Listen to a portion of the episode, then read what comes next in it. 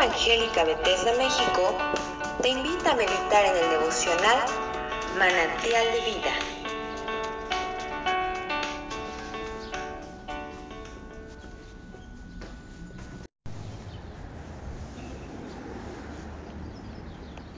Buenos días hermanos, les saludo desde Hermosillo, este 5 de abril del 2021. Vamos a leer y a reflexionar sobre el capítulo 52 del libro del profeta Jeremías. Comienza así. Reinado de Sedequías. Era Sedequías de edad de 21 años cuando comenzó a reinar y reinó 11 años en Jerusalén. Su madre se llamaba Amutal, hija de Jeremías de Libna, e hizo lo malo ante los ojos de Jehová, conforme a todo lo que hizo Joacim. Y a causa de la ira de Jehová contra Jerusalén y Judá, llegó a echarlos de su presencia, y se rebeló Sedequías contra el rey de Babilonia. Aconteció, por tanto, a los nueve años de su reinado, en el mes décimo, a los diez días del mes, que vino Nabucodonosor, rey de Babilonia, él y todo su ejército contra Jerusalén, y acamparon contra ella, y de todas partes edificaron contra ella baluartes y estuvo sitiada la ciudad hasta el undécimo año del rey Sedequías. En el mes cuarto, a los nueve días del mes, prevaleció el hambre en la ciudad hasta no haber pan para el pueblo. Y fue abierta una brecha en el muro de la ciudad, y todos los hombres de guerra huyeron, y salieron de la ciudad de noche por el camino de la puerta entre los dos muros que había cerca del jardín del rey, y se fueron por el camino del Arabá estando aún los caldeas junto a la ciudad alrededor. Y el ejército de los caldeos siguió al rey y alcanzaron a Sedequías en los llanos de Jericó y lo abandonó todo su ejército. Entonces prendieron al rey y le hicieron venir al rey de Babilonia, a Ribla, en tierra de Amat, donde pronunció sentencia contra él y degolló el rey de Babilonia a los hijos de Sedequías delante de sus ojos, y también degolló en Ribla a todos los príncipes de Judá. No obstante, el rey de Babilonia solo le sacó los ojos a Sedequías, y lo ató con grillos y lo hizo llevar a Babilonia, y lo puso en la cárcel hasta el día en que murió. Y en el mes quinto, a los diez días del mes, que era el año diecinueve del reinado de Nabucodonosor, rey de Babilonia, vino a Jerusalén Nabuzaradán, capitán de la guardia, que solía estar delante del rey de Babilonia, y quemó la casa de Jehová y la casa del rey y todas las casas de Jerusalén, y destruyó con fuego todo edificio grande. Y todo el ejército de los caldeos, que venía con el capitán de la guardia, destruyó todos los muros en derredor de Jerusalén, e hizo transportar Nabuzaradán, capitán de la guardia, a los pobres del pueblo y a toda la otra gente del pueblo que había quedado en la ciudad, a los desertores que se habían pasado al rey de Babilonia y a todo el resto de la multitud del pueblo. Mas de los pobres del país dejó Nabuzaradán capitán de la guardia para viñadores y labradores. Y los caldeos quebraron las columnas de bronce que estaban en la casa de Jehová, y las basas y el mar de bronce que estaba en toda la casa de Jehová, y llevaron todo el bronce a Babilonia. Se llevaron también los calderos, las palas, las despabiladeras, los tazones, las cucharas y todos los utensilios de bronce con que se ministraba, y los incensarios, tazones, copas, ollas, candeleros, escudillas y tazas, lo de oro por oro y lo de plata por plata, se llevó el capitán de la guardia.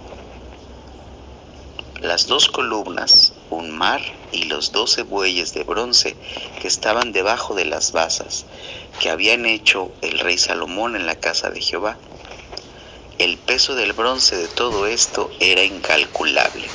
En cuanto a las columnas, la altura de cada columna era de 18 codos y un cordón de 12 codos lo rodeaba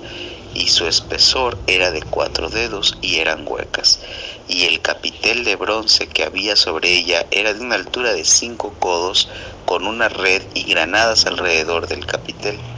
todo de bronce, y lo mismo era lo de la segunda columna con sus granadas.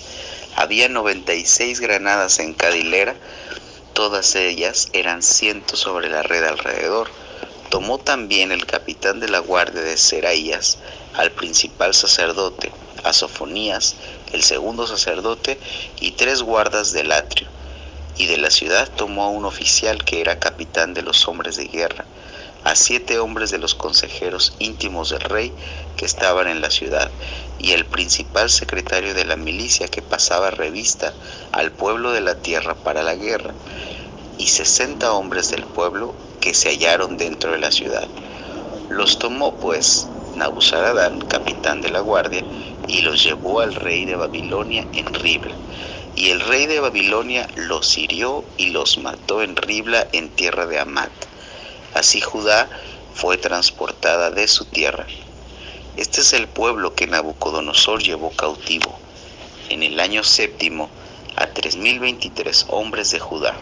En el año 18 de Nabucodonosor, él llevó cautivas de Jerusalén a 832 personas. El año 23 de Nabucodonosor, Nabuzaradán, capitán de la guardia, llevó cautivas a 745 personas de los hombres de Judá. Todas las personas en total fueron 4.600. Y sucedió que en el año 37 del cautiverio de Joaquín, rey de Judá, en el mes duodécimo, a los 25 días del mes, Evil Merodac, rey de Babilonia, en el año primero de su reinado, alzó la cabeza de Joaquín, rey de Judá, y lo sacó de la cárcel, y habló con él amigablemente, e hizo poner su trono sobre los tronos de los reyes que estaban con él en Babilonia. Le hizo mudar también los vestidos de prisionero, y comía pan en la mesa del rey, siempre todos los días de su vida. Y continuamente se le daba una ración de parte del rey de Babilonia, cada día durante todos los días de su vida, hasta el día de su muerte. Muy bien, hermanos. Primero me gustaría que pudiéramos tener un, un, poco de contexto el respecto al por qué, uno de los aspectos, por qué es importante leer en qué año del rey, en a los cuántos días, cuántas personas. Recordemos que todos estos libros nosotros podemos sacar diferentes tipos de enseñanza y una de ellas es que estos libros también trataban de plasmar el suceso o la, o la progresión histórica, cómo fue sucediendo las cosas el por qué tantos nombres, el por qué la descripción de las cosas que se llevaron de bronce, las columnas, las granadas, eh, una manera de que en los años posteriores, cuando se leyera esto, pudiéramos imaginar, pudiéramos proyectar lo que significó para ellos en ese momento, eh, empezar a, a a ser desterrados de su tierra, empezar a ser llevados prisioneros, eh, ver cómo las cosas que ellos consideraban los utensilios sagrados se los llevaban de bronce, de plata, de oro y ahora los vendían, los usaban para cualquier otra cosa, los volvían a fundir y hacían ídolos, en fin, cantidad de, de, de cosas, ¿no? Una manera de poner en contexto de que el, o de que el mismo pueblo de Israel que fue llevado cautivo y las generaciones posteriores pudieran profundizar y proyectar lo que pudo haber significado el ser sacados de su tierra y el ser y el hecho de que se tomaran todas esas cosas. La manera eh, un poco brutal en la que Nabucodonosor y sus ejércitos también atacaron a los sacerdotes, al rey a los hijos del rey, que los degollaba enfrente de ellos, que les sacaba los ojos, todo esto es una forma de poner en contexto, ¿no? de dar un, un sustento histórico a lo que pasó.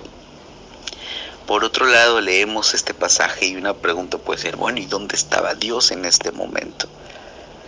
Y sobre este principio que podemos ver constantemente en la palabra, creo que podemos reflexionar. Ah, en varios pasajes bíblicos nosotros vemos, y sobre todo en el profeta Jeremías, pasajes donde vemos una intervención constante de parte de Jeremías, de parte de Dios, hablando a través de Jeremías a su pueblo, animándolos a arrepentirse, animándolos a cambiar su camino, animándolos a mejorar, a dejar viejas costumbres, viejos ah, hábitos que los estaban perjudicando. Vemos también un diálogo donde Dios está prometiendo eh, bendiciones, está prometiendo libertad, está prometiendo paz. Vemos pasajes donde también el Señor está diciendo, ah, vuélvete a mis caminos, o sea, endereza tus sendas, y no vas a recibir castigo, vas a tener consecuencias. Y finalmente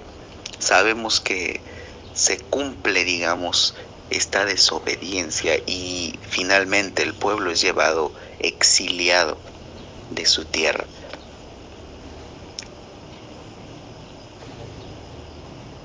Leía hace poco sobre el pueblo de Israel en otro momento histórico, cuando era llevado al Éxodo, cuando es liberado de Egipto. Y algo que me impactó mucho fue la idea de pensar que, o de leer, que Dios conocía también a su pueblo, que si hubiera, porque no sé si ustedes han sabido o han leído o han visto que la ruta de Egipto a la tierra prometida realmente no era una ruta de 40 años en el desierto, que fue el tiempo que se narra que estuvieron en el desierto. Em, era una ruta mucho más corta que podría hacerse de una manera directa. Sin embargo, al ser una ruta directa de Egipto a la tierra prometida, eh, definitivamente iba a haber otros pueblos en el camino que podían atacar al recién liberado pueblo hebreo o pueblo de Israel. Eh, que podían eh, robarles, que podían tomarlos prisioneros como esclavos, etc. la moral y la manera en la cual conocían a Dios este pueblo, esta primera generación que es liberada, no estaba lista para afianzar, para, para con plena fe eh, arraigarse a Dios y decir, pasamos en medio de los ejércitos, pasamos en medio de los que nos quieren llevar cautivos, no tenemos miedo, al contrario. Era un pueblo que estaba reafirmando quién era su Dios y Dios lo sabía. Y por esa razón en lugar de simplemente llevarlos por el camino que parecía más sencillo, Dios se encarga de pulir a su pueblo, de llevarlo al desierto y de utilizar este espacio para la purificación de su pueblo, para que ellos, para que esta generación liberada del éxodo conociera a Dios, se volviera a Dios, como dice la palabra, fuera revelado ante sus ojos quién era el Dios que los había liberado, que lo conocía. Normalmente pensamos que existía mucha devoción dentro de todo el pueblo hebreo esclavo, pero recordemos que estaban en un contexto donde estaban viendo a otros dioses egipcios, donde inclusive veían cómo adoraban a otros dioses y, y ellos como esclavos decían, bueno, ahí hay otros dioses y ¿por qué mi Dios no aparece? ¿Por qué nuestro Dios parece que está dormido, no nos ha liberado, ¿no? Tomo esa referencia para mencionar que ahora, muchos años después, en el contexto de Jeremías, el exilio nuevamente es una herramienta tomada por Dios para purificar a su pueblo para llevarlo a la dependencia y a la búsqueda de Dios. Y vamos a ver esta historia constantemente porque no es ni siquiera como un castigo, es como esta idea de decir, yo, tu Dios, yo, tu Dios, que te conozco, yo, Dios, que te conozco de una manera tan transparente, que veo la totalidad de tu integridad, yo te quiero pulir, yo voy a usar estos medios para sacar lo mejor de ti, para que me conozcas, para que conozcas a Dios, para que dependas de Dios, para que empieces a o empecemos a profundizar en la manera como queremos vivir. Si viviendo, caminando, sabiendo que existe un Dios, o si vivir con la conciencia de que tenemos un Dios a nuestro lado, que está con nosotros, pero que no solo nos acompaña en las caídas y en las victorias, sino que también va a buscar sacar lo mejor de ti. También va a buscar que le conozcas, que dependas de Él, que su Espíritu, el Espíritu Santo, nutra tu vida y tú puedas reflejar y yo pueda reflejar la esencia de Dios, su presencia. El Dios que adoramos, hermano, no solo, no solo te quiere acompañar, no solo nos quiere acompañar, también nos quiere mejorar, también nos quiere llevar a algo más, también nos quiere eh, poner en, en, un estado de, de plenitud,